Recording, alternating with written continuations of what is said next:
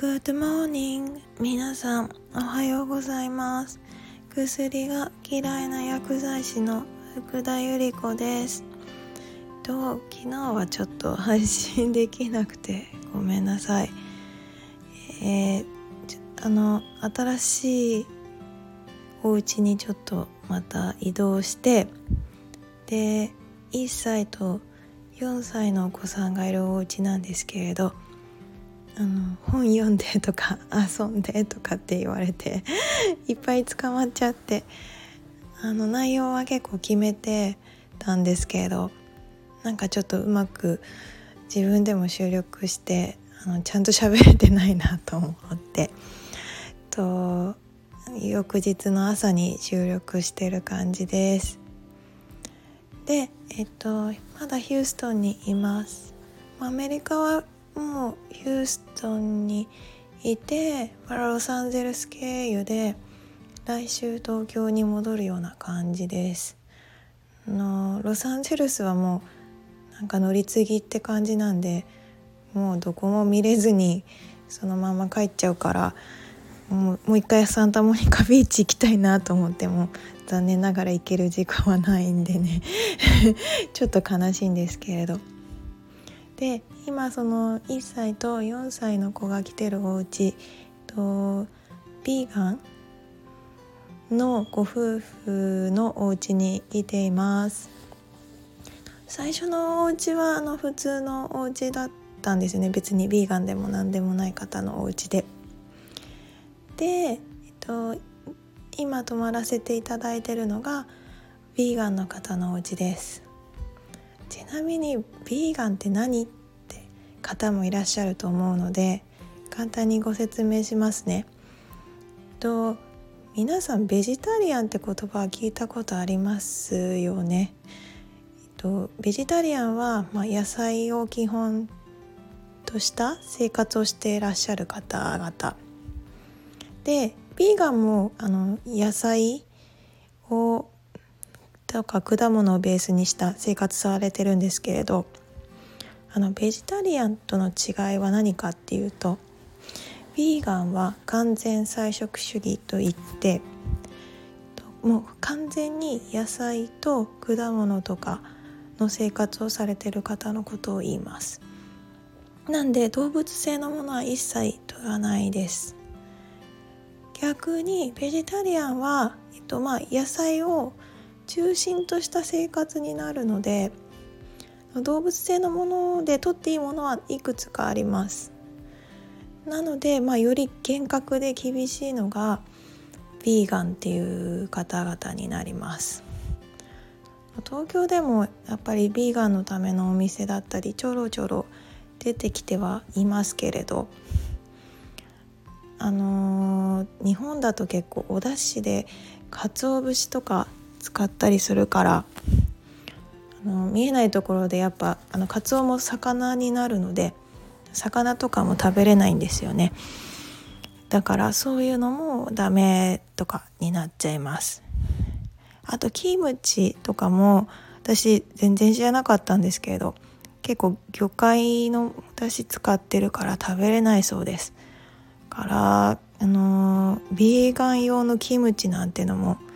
売ってて知り合い東京の方に知り合いでスペイン人の子がビーガンなんですけれど発酵食品大好きなんだけどキムチも好きででもビーガン用のキムチってなかなかなくてなんて言ってました。からなんかビーガン用のキムチが見つけた時はなんかすごい嬉しそうですごい高かったけれどなんか買ってましたね。でとヴィーガンだとその完全に野菜と果物とかあのお肉とかのタンパク質源を取らないので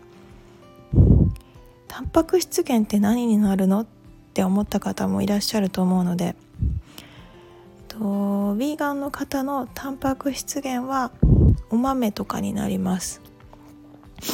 お豆やこちらでしたらやっぱり大豆を使った豆腐なんかも使ってましたね。なんでまあお肉食べれなくてもタンパク質はお豆腐や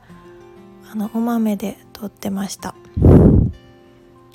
でこのうちちょっとやっぱりびっくりなのがあのお砂糖は一切お家に置いてないそうなんです。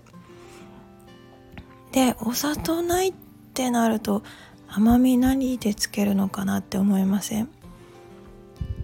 私もあの砂糖があまり体に良くないっていうのを知ってからもう砂糖はお家からなくしました。あそれでもやっぱりちょっと念のためって感じで取ってはいるんですけれど。でも昔はもう砂糖中毒でもう朝昼晩と甘いもの食べない時は済まないし甘いもの作るのも大好きだったんですよね。でお菓子自分で作る方はわかると思うんですけれどお菓子って大量に砂糖を使うじゃないですか。でうちあの父親があの、砂糖とかも作ってたんですよ。だからまあ結構 砂糖父も甘いもの大好きなんですけれど。砂糖でいろいろ作ったり食べたりってするのが大好きでした。でもやっぱりちょっと体に悪いなっていうのと自分で体調を崩すようになってからあの極力取らないようにしてます。で私もあのやっぱりでも甘いものって欲しくなるんですよね。で砂糖の代わりに何を食べてるかっていうと私は結構ドライフルーツが好きでドライフルーツ食べてます。でよく食べるドライフルーツはイチジクとかデーツとかあとレーズンもたまに食べます。結構甘くてね美味しいです。あのもちろんあの添加物が入ってないやつになるんですけれど。でやっぱこっちのお家は甘みを何でつけるかっていうとデーツでした。まあ例えばスムージー作るにしても果物に最後にデーツ。とどれサラダ作るにしても最後にデーツプラスみたいな感じで使っていてあデーツを、まあ、砂糖代わりとしてこんな風に使うんだって結構勉強になりました。あと朝ごはんはオートミールに、えっと、ドライフルーツで私もこのドライフルーツ最近知ったんですけれどホワイトマルベリーっていうのちょっと変わったスーパーフードと呼ばれるベリーを使ってました。この、ま、ホワイトマルベリーすごい栄養価高いんですよね。私もどっかの、あのー、ところで見つけてあのすごい栄養価が高いんでおすすめですなんて言われて買ってみたら結構甘くて美味しくって。でこっちの朝ごはんはオートミール？このオートミールもオーガニックでグルテンフリーのものを使っていてそれにチアシード。これもスーパーフードですよね。あとホワイトマルベリーに牛乳がちょっとやっぱり動物性になるから加えられなくてオーツミルクを加えて23時間浸したものを食べてました。日本のコーンフレークってすごい甘いじゃないですか。あれもめちゃくちゃ砂糖使われてるんですよね。すっごい体に悪いなって思っていて。そしたらや、えっと、こちらはそのスーパーフードのホワイトマルベリーで甘みをつけてるんであこんなに甘くて美味しいんだって大発見でしたね。あとそのスムージーも結局ねあのデーツでそんなに甘くなるのかななんて思ったんですけれど作り方はフローズンされたマンゴーやドラゴンフルーツベリーにバナナだったかな？を入れてガシャガシャしてミキサーでかけて。であのあすいません。さっきの言ったあのデーツを加えてできたものを食べさせていただいたんですけれど。これも甘くて。あこんなに甘いけれど砂糖入ってないんだって感じで。驚きましたね。なんか東京に帰ったら 作ってみようかななんて思っちゃいました。でお子様たちも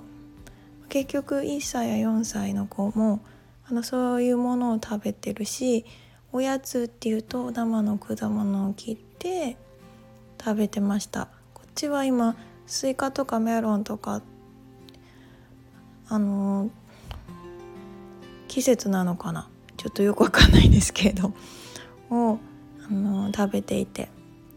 で一切加工食品ないんですか？なんて聞いたら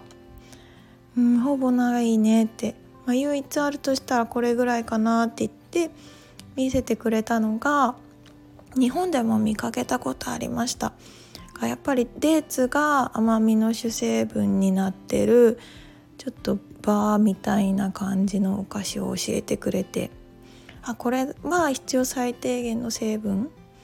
が含まれてるから、まあ、うちにあるのはこれぐらいかななんて言われて見してくれましたね。であのこの間もお話ししたかもしれないんですけれど結局ロサンゼルスと違って今来てるヒューストンでもあの下の方のガバベストンっていうとこなんですけれどやっぱりちょっと都心中心地から離れるのでオーガニックストアとかは一切ないです。からスーパー行ってもなんかあんまり 体に良くなさそうなものばっかりだったり。あとやっぱりあのロサンゼルスのそのサンタモニカとかよりはふくよかでまあアメリカ人だなっていう典型的なアメリカ人だなって方々が多い印象を受けました。レストランとかもやっぱり体に良くなさそうだなって ものばっかりで。で結局ヴィーガンですと食べれるもの限られちゃうじゃないですか。からの外食とかされるんですかって聞いたらあもう全然外食できるようなものもないから作ってますって言ってました。ただあの昨日はそんな中でもなんかこれからスムージーショップ行くんだけど行くって言われて一緒に外食は しました。唯一の外食かな。やっぱりそこも一切砂糖を使わないお店でなんか日本でいうアサイーボールみたいなスムージーにこうフルーツ乗っかったようなものを一緒に食べました。これも本当に美味しかったです。砂糖を使ってないから。から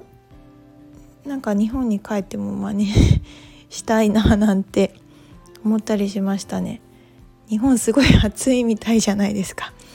昔は私もアイス大好きだったからがアイスの代わりになるもの あ今今度このデーツ入れたスムージーなんかを東京に帰ったら作ろうかななんて思ったりしています。うん、でこのご夫婦やっぱどうしてヴィーガンになられたのかなってやっぱり気になって聞いてみました。そしたらやっぱりお肉食べるとなんか調子悪いってことがなんとなく気づいたみたいでそこから食生活を徐々に変えたそうです。7年ぐらい前っておっしゃってましたね。私もやっぱりちょっと体調崩したんですよ。で食事食べれなくなっちゃって。10キロぐらい体重落ちちゃったんですよね。で何見ても美味しくないって言った時にやっぱ食べれる食事を変えていきました。少しずつですけれど。そうするとやっぱりあの良くなってきました。で今があります。今はもうその体調崩す前よりもあのすごく体調は優れて体力もついて元気になりましたね。私は特にあのスパイスの力が大きかったからそのスパイスを使った料理を毎日作っています。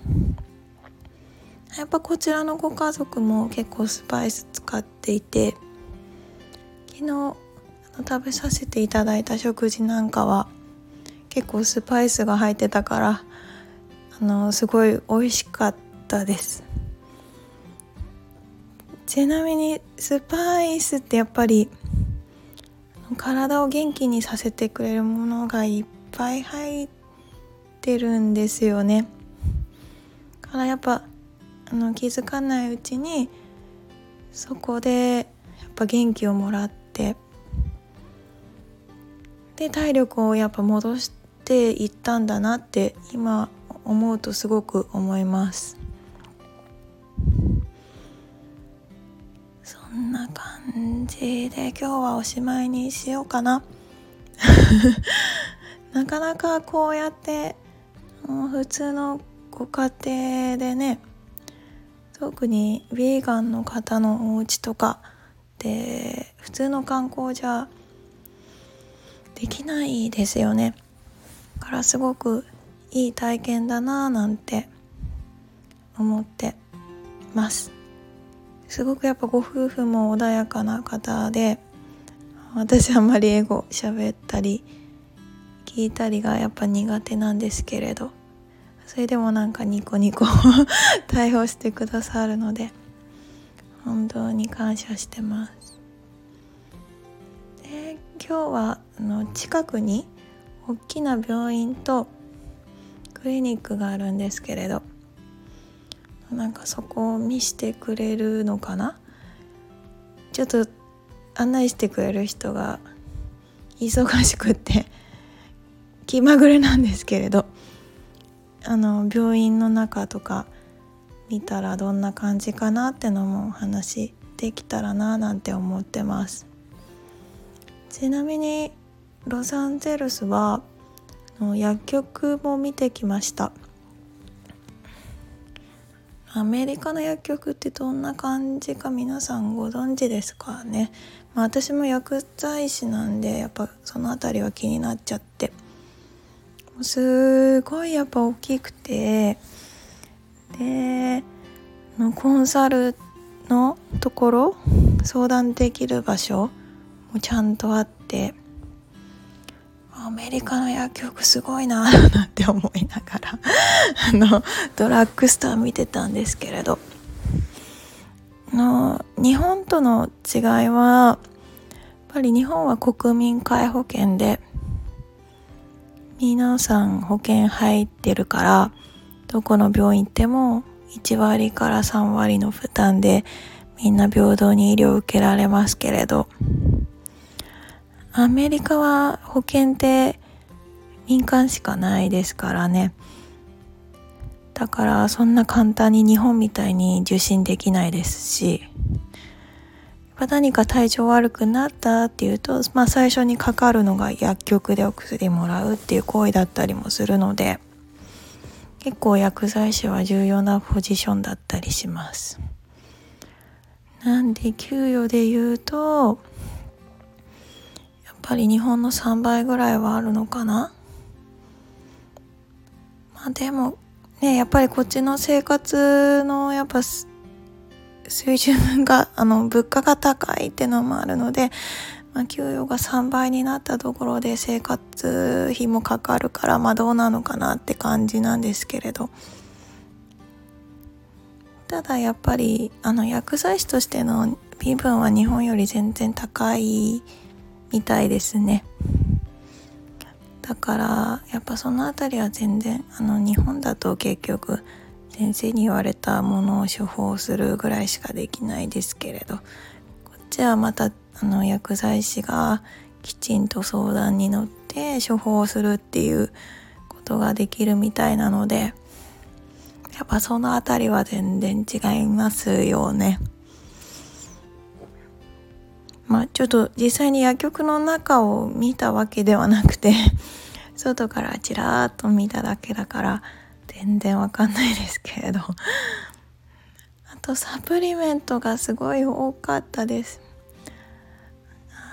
こんなにいろんなサプリがあるの？って感じで。あ自分スパイスさっき好きだって言ったんですけれど。結構スパイス系のサプリもいっぱいあったり。びっくりしちゃいました。あの日本のサプリは私も正直おすすめできないんですよ。ただあのー、この間私いろんな国の料理教室行くって以前話したかな。その時に知り合った、えっと、ウズベキスタンの先生なんかは結構あの食事とかいろんなことが本当に詳しい方ででやっぱり日本のサプリはおすすめできない。もし、まあ、体調悪くて改善する目的でより効果を高めたいんだったらアメリカのサプリがおすすめかななんてあのおっしゃってました。らまあ日本がちゃんあのおすすめできない理由も、まあ、きちんとあるんですけれどアメリカのはどうなのかなってまたちゃんと調べて あのそんな話もいつかできたらいいななんて思ってますけれど。ちょっと長くなっちゃいましたね。今日はな感じでおしまいにしたいと思います今日も良い一日をお過ごしください。Have a good day. バイバイ